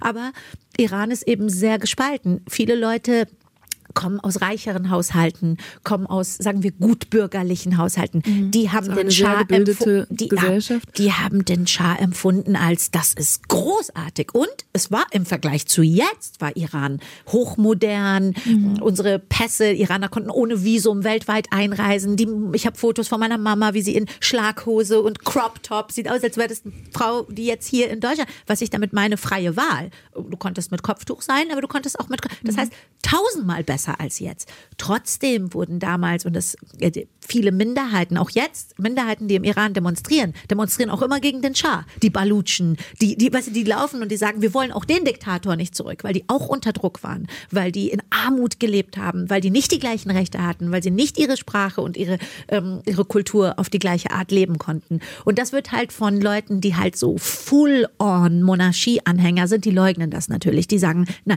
aber wie gesagt, ich es war eine Milliarde Mal besser als das, was wir jetzt haben. Und dieser Sohn, er sagt halt, ich, ähm, ich, ich bin nicht mein Vater, ich will mhm. ein Demokrat, was ich schon mal super finde, wenn er das sagt. Aber er sagt halt auch nicht, weißt du, er ownt nicht, dass das berühmt berüchtigte Evin-Gefängnis, das von dem jetzt jeder weiß, das wurde. Und in dem dein Vater gesessen hat. In dem mein Vater gesessen hat, wurde von ihm, seinem Vater gebaut und full on floriert gehalten, so dass Amnesty alle paar Jahre einfahren musste, um zu gucken musste, dass die Gefängnis, die Gefangenen da drin nicht verfaulen. Wir reden von politischen Gefangenen, keine Crime-Gefangenen, keine Menschen an der Waffe, politische Gefangene. Und das ist eben, also ich würde mir sehr wünschen, damit wäre ich sehr happy, wenn egal welche politische Figur jetzt kommt, das auch owned, also sagt, ey, das was jetzt ist, ist ja komplette Katastrophe. Aber zur Schadzeit waren so viele Menschen so unglücklich, dass es eine Revolution gab. Lass uns das nicht vergessen. Das geht nur, wenn die Masse der Menschen unter Druck lebt, in Armut lebt, unglücklich lebt. Und ähm, und es gab eine sehr, wie gesagt, berühmt-berüchtigte Geheimpolizei. Kann man alles auf Wikipedia, wenn man jetzt nicht mhm. sich tief einlesen will, aber sogar oberflächlich auf Wikipedia. Der Savak hatte einen Ruf wie die, wie die Stasi. So, also der war gruselig, der Ruf. Und ähm, das muss man, da darf man eben nicht in so Boxen denken. So, ihr seid so, der seid das. Ich bin mit jedem, der auch Schar-Anhänger ist, bin ich fein, obwohl mein Vater inhaftiert, bin ich fein, wenn er diesen Teil als akzeptiert und sagt, ja, wir haben damals auch viele Fehler gehabt, keine Pressefreiheit, keine Meinungsfreiheit und wir müssen das auch anerkennen. Und ich habe das Gefühl, dass von vielen von diesen Scharleuten eben, das ist so ein Opportunismus. Die wissen halt, die können jetzt nicht, aber die kritisieren es auch nicht ganz klar. Die kritisieren nicht ganz klar, was da los war und ähm, aber gut, wenn das die beste Option ist, die wir jetzt haben, also ganz ehrlich, bevor diese Mörder, die jetzt an der Regierung sind, sage ich, dann nehme ich lieber einen, der dreimal weniger gemordet hat oder 20 mal weniger gemordet hat oder tausendmal weniger. Äh, also wenn ich mich entscheiden muss zwischen einem Serienkiller und jemandem, der zwei Leute ermordet hat, sage ich, gut, dann nehme ich den, der zwei Leute ermordet hat. Aber ich werde nicht hier sitzen und leugnen, dass wir damals keine Meinungs- und Pressefreiheit hatten und Studenten inhaftiert wurden und die im Endeffekt auch alle auf die Straße sind, weil die gesagt haben, wir wollen lesen, was wir lesen wollen. Wir wollen auf die Straße gehen und auch eine Kritik offen sagen wollen, ohne dass wir mhm. inhaftiert werden. Mhm. Und das ist halt leider, da ist die iranische Diaspora gerade sehr gespalten große Streite, wirklich mit du bist das, nein, ihr habt das, ihr seid schuld, dass das so, nein, ihr seid schuld.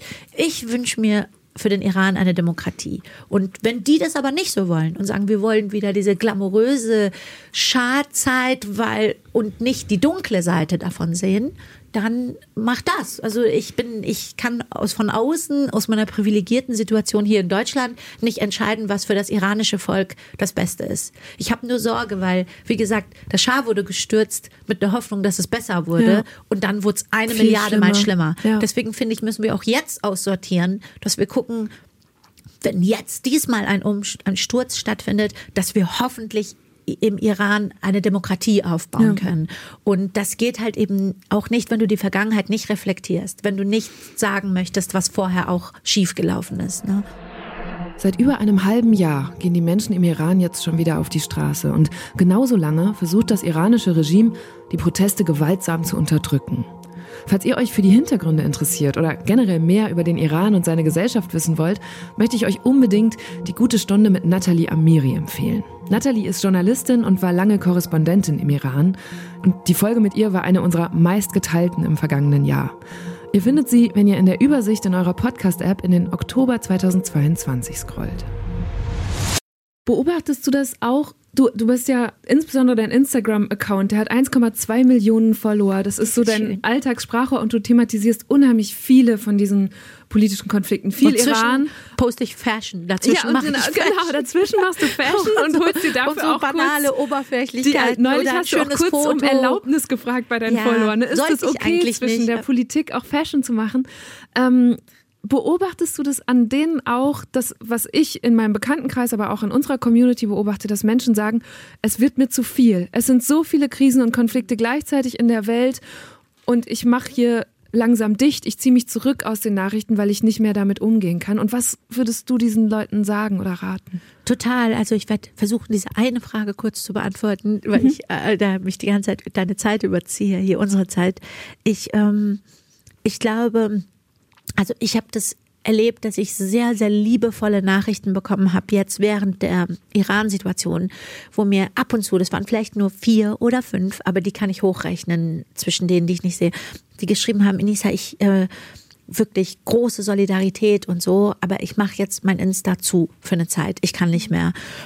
Wie hast und du dich hab, da gefühlt? Äh, äh, ich habe es sehr gut verstanden. Ich muss, ich habe es ehrlich gesagt an einige meiner äh, Aktivisten Freundinnen, Freunde weitergegeben, Freundinnen auch, wo ich dachte, ähm, wir müssen einen Weg finden, dass man all diese Themen äh, über die berichtet, Entschuldigung, über die berichtet, thematisiert, multipliziert, ein Sprachrohr ist, seine seine, seine Plattform verantwortungsvoll nutzt, aber irgendwie einen Weg finden, die Menschen damit nicht zu ermüden. Weil mein Ziel ist ja, ja also mein Ziel ist ja, mehr Allies zu bekommen, richtig? Also ich will mhm. jetzt über irgendein Thema sprechen. Ich spreche jetzt über Myanmar oder ich spreche über Afghanistan oder ich spreche über Rassismus, egal was so. Ich spreche jetzt über irgendein wichtiges Thema, über Tiere, ja, über Tierschutz. Jetzt kann ich den ganzen Tag Fotos von Tieren posten, wie sie gerade gruselig umkommen ich glaube, was dazu, es wird dazu führen, natürlich muss das auch plakativ sein. Ich kann es nicht den ganzen Tag verschönigen und mit irgendwie mhm. rosa Bonbons irgendwie posten. Aber ich würde jedem Account der drei Wochen lang mir, wenn ich irgendwie zufällig gerade mein Insta aufmache und vielleicht trinke ich gerade einen Kaffee und jetzt sehe ich, wie ein Tier leidet und schreit. Ich glaube, so sehr ich das Thema supporte, würde ich dem Account entfollowen. Wir müssen versuchen, eine, ja, ich, das ist das falsche Wort, aber mangels eines besseren Ausdrucks sage ich es jetzt einfach, eine, eine, eine Ästhetik, eine Verpackung zu finden, wie ich so schwierige Themen vermitteln kann, so dass im Endeffekt jemand noch mehr Motivation bekommt, sich mit diesen Themen zu beschäftigen. Mhm. Und ich glaube, ich kann das für meine Verhältnisse ganz gut. Das ist aber auch einfach, weil ich sozusagen über diese vielen Jahre jetzt ein automatisiertes Social Media Training mhm. hatte. Ich weiß, Du hast so eine Tonlage was, gefunden ich hab, dafür. Danke, Eva. Ja. ja. So wie jemand, der Artikel schreibt, einfach irgendwann weiß, ich, ich habe die Tonlage. Die ist nicht diplomatisch. Gott ja. weiß, ich bin nicht diplomatisch. Aber ich weiß, wie kann ich die Story so posten, dass nach vier Stories jemand noch sagt, ich höre mir das an? Ich überlege gerade, wir ziehen jetzt noch dieses letzte Thema okay, durch. Gut. Okay. Ähm, wir sind schon über eine Stunde bei, wahrscheinlich. Ja. Im Frühjahr 2019, da ja. hast du auf Instagram einen Politiker der AfD als Zitat elenden Rassisten und mhm. Bastard mhm. beschimpft ja. und hast dafür eine Geldstrafe bekommen, 1800 Euro, von der du selbst sagst, du hältst sie für absolut berechtigt, aber du wirst sie trotzdem nicht zahlen. Nein. Warum nicht? Äh, aus Protest nicht. Ganz einfach, weil ich es äh, ganz, ganz, ganz traurig finde für uns als Deutschland. Ich habe das in der Show oft gesagt und ich weiß, dass jetzt viele Leute als Whataboutism sagen, aber was ist mit dem Rassismus im Iran und was ist mit dem Rassismus in sonst wo? Und äh, der ist absolut auch da. Also das man braucht ja, guck nach Frankreich, Italien, du musst ja nicht mal so weit gucken. Aber was ich wirklich wegen unserer Geschichte in Deutschland, genau wie ich erwarte, dass die, dass äh, dass Länder, die in der Sklaverei sehr äh, groß waren, also die das vorangetrieben haben, diese Unmenschlichkeit, dass die auch die Vorreiter sind, was die Arbeit gegen Sklaverei angeht. So. Und klar, man kann jetzt in die äh, Vergangenheit schauen, wie viel tausend Jahre, sondern ich meine jetzt wenigstens die letzten zwei Jahrhunderte, ja, dass man sagt, alles, was akut passiert ist, muss doch eine Form von Reparation passieren. Und ich sage, ich finde es sehr gruselig. Und ich verstehe, dass Deutschland eben auch versucht, so diesem Demokratiemaßstab sehr gerecht zu werden. Das ist eine Partei, die darf sich wählen lassen, die darf äh, ihre Dinge da von sich geben. Aber in dem Moment, aber da passieren ja auch jede Menge, brauchen wir uns ja, ist ja klar, wenn wir uns die NSU anschauen oder den Verfassungsschutz. Ähm, wie viel Slips da passieren, also wo Leute eben, also wo etwas klar rassistisches passiert, müssen wir jetzt nicht mal direkt an Mord und an die Anschläge denken, sondern in den Aussagen. Und für mich war das, also als ich dieses Video gesehen habe, das war das Video war ja von Ende 2018, ich habe es erst 2019 gesehen. Von einer Rede von diesem bayerischen Landtagsabgeordneten. Ne? Genau. Und mhm. für mich war das wirklich, ich kann, es ist bis heute noch ein riesiges Fragezeichen, warum nicht ganz Deutschland oder zumindest ganz Bayern in München auf dem Marienplatz da steht und alle zusammen sagen, raus mit dem, zumindest raus mit dem aus, aus Bayern oder aus seinem Dörfchen oder von seiner Position oder von seiner politischen. Also für mich, ich, ich, für mich, also die Rede war ja so klar rassistisch. Das war ja jetzt nicht irgendwie, dass jemand sich hinstellt und sagt, ich denke aber Geflüchtete so. Also es war nicht mal, äh, das konnte man, das war nicht mal disku zu diskutieren. Die war so, klar, klar, klar rassistisch. Mit Schwar wir reden jetzt äh, schwarze Menschen und der hat die mit dem N-Wort genannt, sind krank und sollen ihn nicht umarmen und äh, stell dir keine Albaner ein, die räumen dir die Bude aus. Und ich habe später noch Sachen mitgeteilt bekommen, antisemitische Sachen, die Leute haben mir das geschickt. Und für mich war das so, Guck mal, ein Grund, warum ich hier auch so stark bin in Deutschland, warum ich mich so einsetze, ist, ich bin der Meinung, wir dürfen überhaupt kein Whataboutism machen. Wir müssen Vorreiter sein. Ich wünsche mir für Deutschland, dass die ganze Welt, alle rassistischen Länder der Welt, und das bedeutet ja alle Länder, alle Länder haben Rassismus, sagen, ey, guck mal, wie die Deutschen das machen. Guck mal, wie die Deutschen. Ich bin so stolz auf die deutsche Meinungsfreiheit und damit meine ich, dass sie in Deutschland Grenzen hat. Ich bin so stolz darauf, dass ich jedem Ami, ich habe viele Ami-Comedian-Kollegen, denen ich ganz klar immer sagen darf, nein, du kannst in Deutschland dir kein Hakenkreuz, kein Swastika auf dein Dings tätowieren. Und die Amis sagen dann immer, ich kenne so, Entschuldigung, verblödete, Entschuldigung, ein paar Comedians, die sagen, but this is freedom of speech. Nein, es ist nicht freedom of speech. Wenn ich durch die Straße laufe und sage, ermordet alle Kinder, es ist nicht freedom of speech. Das ist gefährlich. Das ist, dafür gehöre ich bestraft. Freedom of Speech ist, und darauf bin ich so stolz, dass wir das in Deutschland so fantastisch ausgearbeitet haben, dass wir gesagt haben, ja, natürlich Freedom of Speech, aber nur bis dahin, wo ich nicht zur Gefahr für die Gesellschaft werde. Nur bis dahin, wo ich nicht aufrufe, dass jemand jemanden morden soll. Nur bis dahin. Das ist Freedom of Speech. Und dass das dann so untergraben wurde, dass dieser Mensch das gemacht hat, von zigtausend Menschen angezeigt wurde, was ich ja gar nicht wusste. Du musst vorstellen, ich sehe das, ich weiß gar nicht, dass der angezeigt wurde. Und dass ganz viele, nicht nur Bürger und Bürgerinnen, sondern Juristen, Politikerinnen, alle möglichen Menschen hatten den angezeigt. Und der Staatsanwalt hatte das auf dem Tisch und hatte den dann freigesprochen und gesagt, das war vollkommen in Ordnung. So, und für mich, dieser bayerische Staatsanwalt. Und das war dann als ich ihn beleidigt habe, weiß ich noch, habe ich am Anfang gesagt, natürlich werde ich meine Strafe zahlen. Also meine Absicht war, ich nutze dieses Privileg, dass ich heute äh, Geld habe und habe ich gesagt, ich werde den beleidigen und zahlen. Das du wird jetzt ein Spiel. dir eine Beleidigung. Genau, ich leiste mir und habe ich gesagt, ich werde den jetzt die nächsten Jahre, ich werde beleidigen, zahlen, beleidigen, zahlen, beleidigen, zahlen, obwohl ich beleidigen so hässlich finde. Ich finde das nicht schön zu einem Menschen. Es ist was anderes, wenn ich sage, ein, ein Thema ist Schrott. Oder natürlich, wie gesagt, wenn ich von Nazis mhm. rede, dann mhm. ist nochmal was ganz anderes. damit meine ich jemanden, der jetzt jemanden ermordet hat, ja. Aber ich, ich generell ein Individuum sich rauszupicken und dann hässliche, sexistische Beleidigungen zu sagen, finde ich nicht schön. Aber ich habe gesagt, das ist mein Ziel.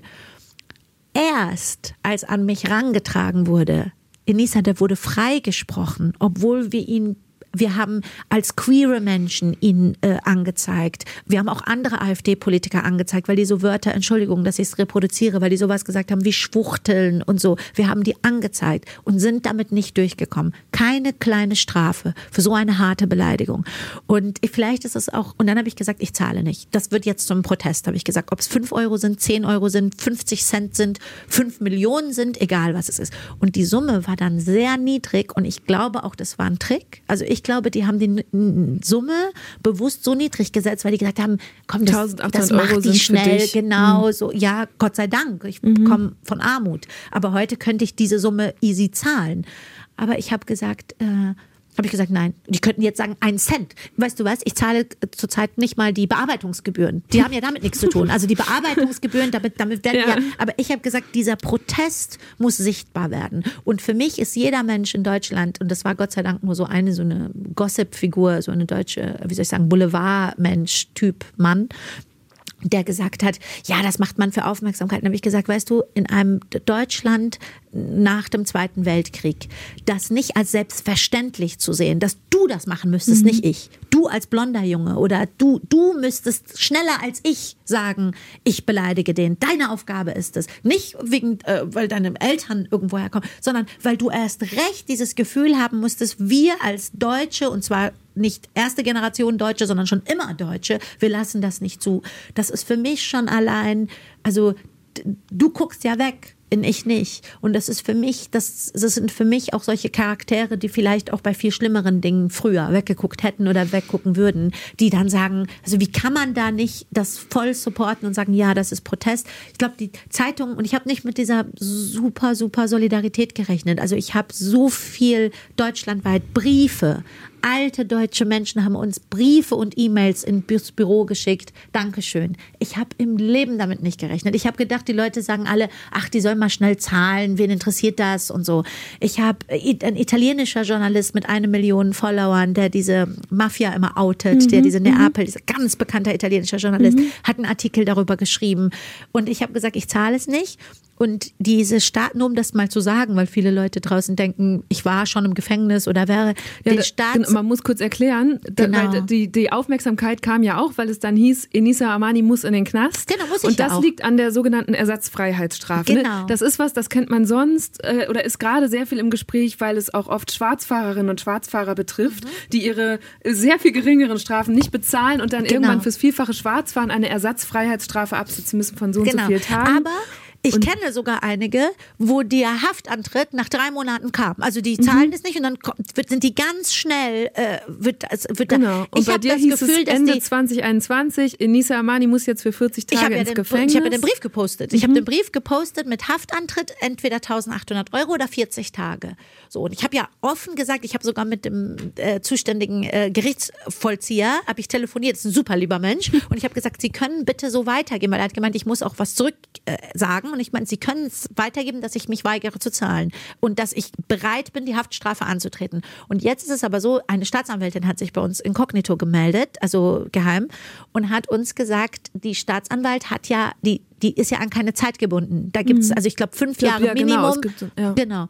Und die hat, ich glaube, die, die warten diesen, Medi, die haben diesen medialen Schwung abgewartet, weil sie muss ja. Also wenn mhm. sie es nicht macht, wäre sie ja, würde sie sich ja strafbar machen. Das ist ja wie, als ob sie mich als Person der Öffentlichkeit, als ob ich jetzt eine extra Wurst. Genau. Sie muss es machen. Wobei man ja auch nicht weiß, wie oft, also ich habe das jetzt nicht finden können, wie oft eine Ersatzfreiheitsstrafe eben nie angetreten wird ob wirklich jedes Mal eine Ersatzfreiheitsstrafe, wenn sie verhängt wird, wenn auch nicht bezahlst, wird. dann ja. Weil die Bundesregierung zum Beispiel, also der Justizminister hat ja vor wenigen Monaten eine Reform äh, mit dem Kabinett beschlossen, wo er sagt, okay, diese Ersatzfreiheitsstrafe, die müssen wir jetzt endlich mal reformieren, die wird jetzt halbiert, also statt 40 Tagen hättest du künftig nur noch 20. Ah, ja. Und er sagt, er möchte, weil das weil man bewiesen habe oder es die Erkenntnis gebe, dass es nicht zur Resozialisierung beiträgt, dass man eigentlich mehr gemeinnützige Arbeit leisten genau, solle. Genau, jetzt das kommt aber der, der, der Riesenclou der Typ hat vor drei Wochen ich nenne gesagt extra Typ, äh, sehr herablassend, der, dieser AfD. Äh, Achso, ich Herr, dachte jetzt der Justizminister. Hat vor drei Wochen, äh, das ist so nein, um Gottes Willen, ich wollte jetzt nicht, ich meine jetzt diesen, den ich ja für einen Nazi halte und es immer wieder mhm. auch sage, hat vor drei Wochen ein Video gemacht. Ich hätte mich in England abgesetzt. Das Video ist öffentlich, du kannst das gucken. Mhm völliger, also völliger Quatsch, weil A, ich, also ich bin regelmäßig pro Jahr zwei, dreimal in London für maximal zehn Tage, weil ich da Shows spiele im Soho-Theater. Das ist übrigens auch immer auf Ansage. Außerdem müsste ich ja, wenn ein Haftbefehl aussteht, könnte ich ja gar nicht am Flughafen an der mhm. Passkontrolle vorbei. Unabhängig davon poste ich ja nonstop wenn Nein, es eigentlich ich glaube, weißt du, was das für mich nämlich bedeutet hat? Er hat ja, das sagt er in seinem Video, er hat gefragt, er hat die Dame gefragt, die ja. Staatsanwältin. Die Staatsanwältin hat wohl zur Antwort gesagt, Frau Armani ist nicht auffindbar, die ist in London. Was völliger Quatsch ist, weil ich die ganze Zeit poste, wo ich bin, was ich mhm. bin. Ich habe allein die letzten vier Monate zig Termine äh, in Berlin, in das, in das. Ich bin, ich war das letzte Mal im September 2000, Entschuldigung, Anfang Dezember nochmal 2022 für zwei Tage und im September für zehn Tage in London. So, aber ich bin also und daran merke ich, dass die das extra aufschieben. Die erzählen, glaube ich, also er hakt nach, wann, wann macht ihr das denn mhm. endlich? Er wartet ja nur darauf, mich im Gefängnis zu sehen. Und diese zuständige Staatsanwaltschaft möchte das wohl nicht, also wartet wohl. Ja, weil sie weiß, oder vielleicht, nee, ja, da, dieser Fall wird, also ist es nicht für dich auch eine Gefahr, dass das, was du gerade versuchst, kommunikativ für dich zu nutzen, das ist ja, du sagst ja, es wäre eine Form von Protest, wenn du jetzt ins Gefängnis Richtig. gehst. Du nutzt es. Absolut. Für eine Protest. Botschaft. Genau.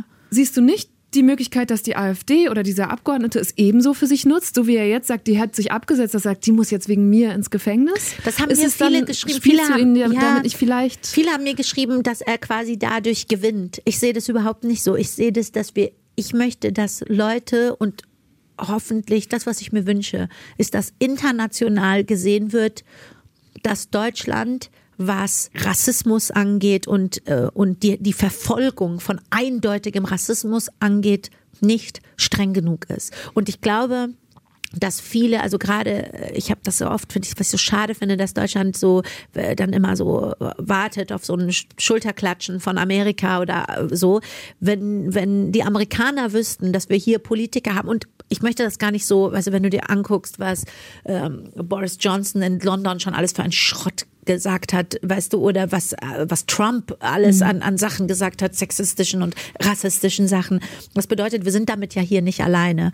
Aber ich finde, dass wir wegen unserer Vergangenheit, unserer sehr nahen Vergangenheit hier, wir alle, ich auch, ich absolut auch, ich bin in der Schule aufgewachsen mit Zeitzeugen, Zeitzeuginnen, die ich sehen durfte. Mhm. Ich sehe meine Verantwortung größer und damit meine ich einfach nur, weil ich mehr darüber weiß. Das heißt, wenn ich das Glück hatte, in einem Land groß zu werden, was mir so viel Bildung mitgegeben hat, was Rassismus angeht, mit Lehrerinnen, die mir erklärt haben, wenn, wenn wir quasi nur über den Zweiten Weltkrieg und Weimarer Republik und wie konnte es überhaupt dazu kommen und 1933 und NSDAP und wie wurde das unterhöhlt, wie wurde das gemacht? Mein Gott, wir sind, werden wirklich fantastisch in Deutschland. Also hier gibt's große Mängel am Schulsystem, aber wenn du das Glück hast und erwischst eine sehr gute Lehrerin, guten Lehrer, hast du, wirst du damit, äh, hast du eine große Bildung, wie Rassismus entstehen kann. Guck mal, ich war letztens, war damit, ich weiß nicht, ob das ein schöner Abschluss ist, aber ein sehr trauriger Abschluss. Ich war bei einem Essen, weil ich war bei einem Panel im Jüdischen Museum, zusammen mit der Leiterin vom Jüdischen Museum, Miriam Wenzel, eine fantastische Frau, sehr kluge, lustige Frau. Und Dr. Hannah Piesman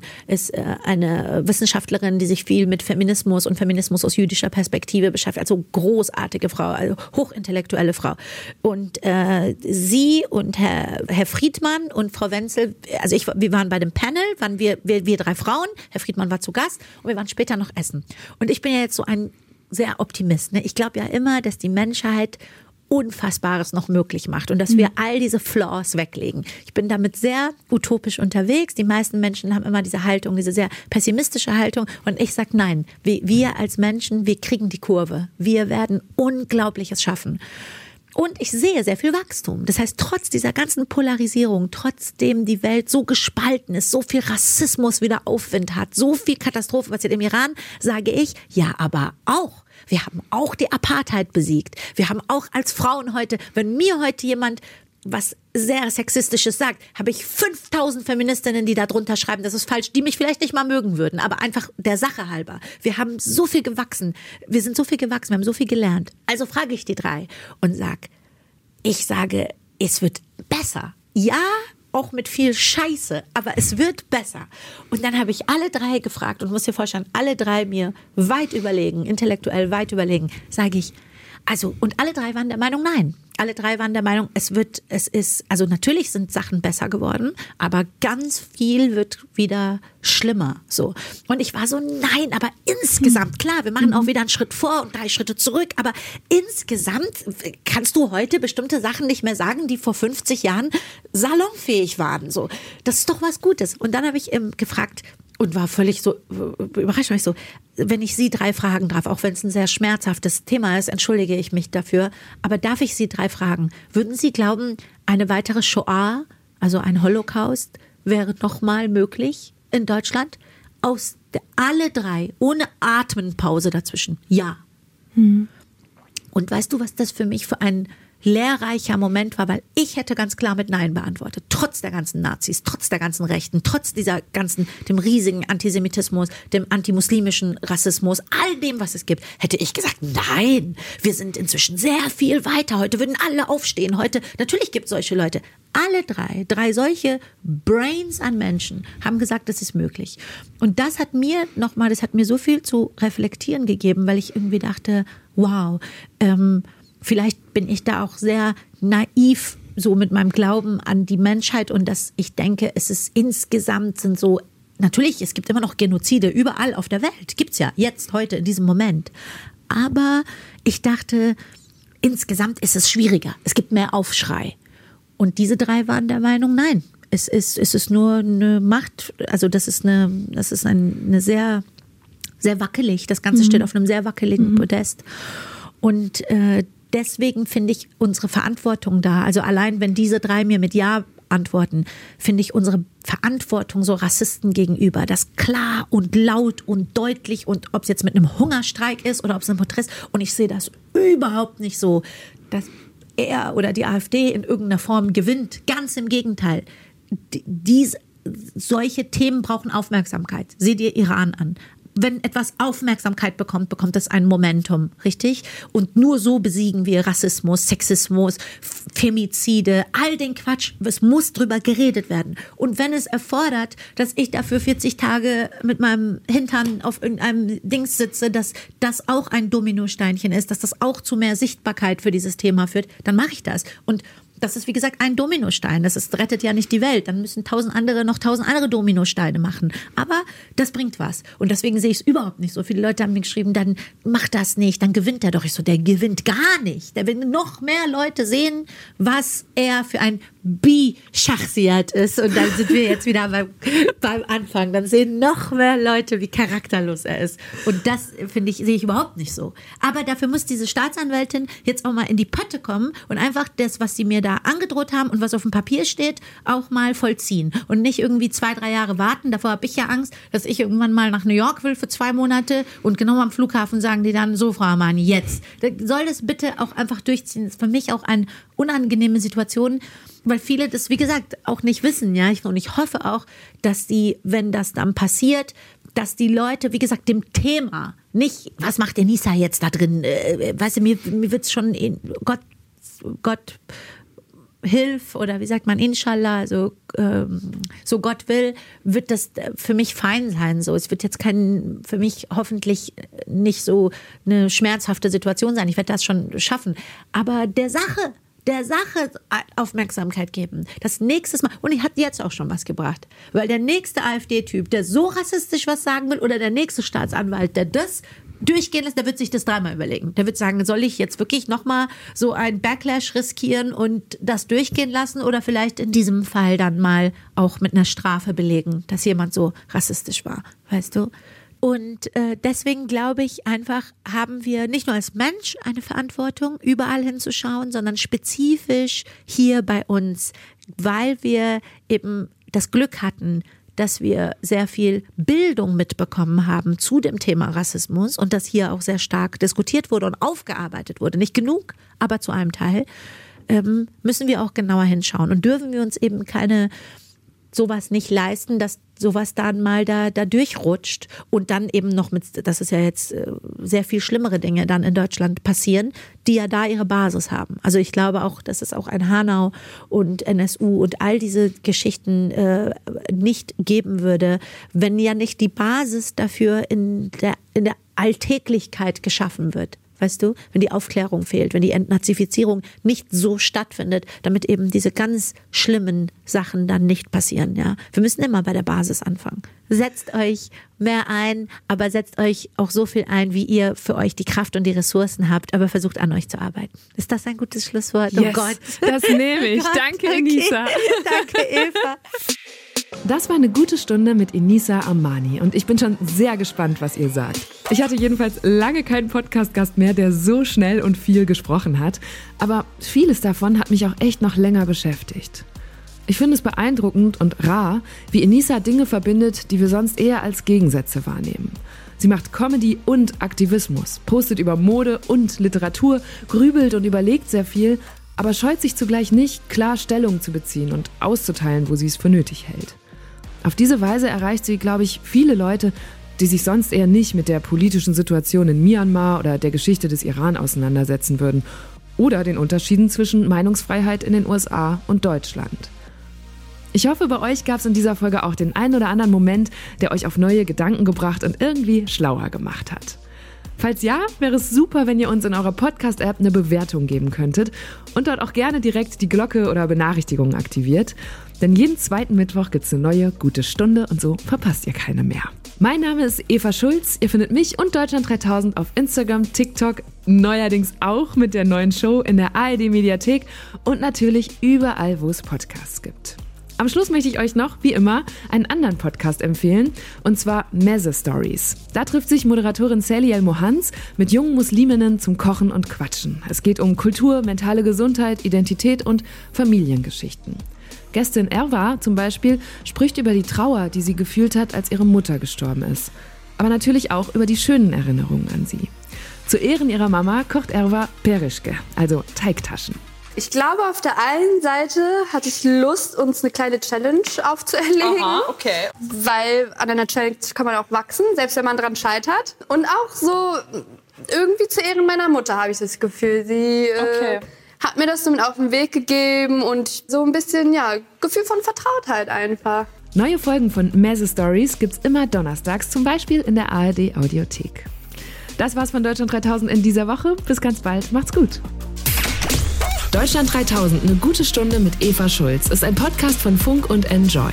Redaktion Isabella Schreier, Melanie Litzbar und Christine Geilig. Produktion Isabella Schreier. Social Media Lena Link. Sounddesign Soundquadrat.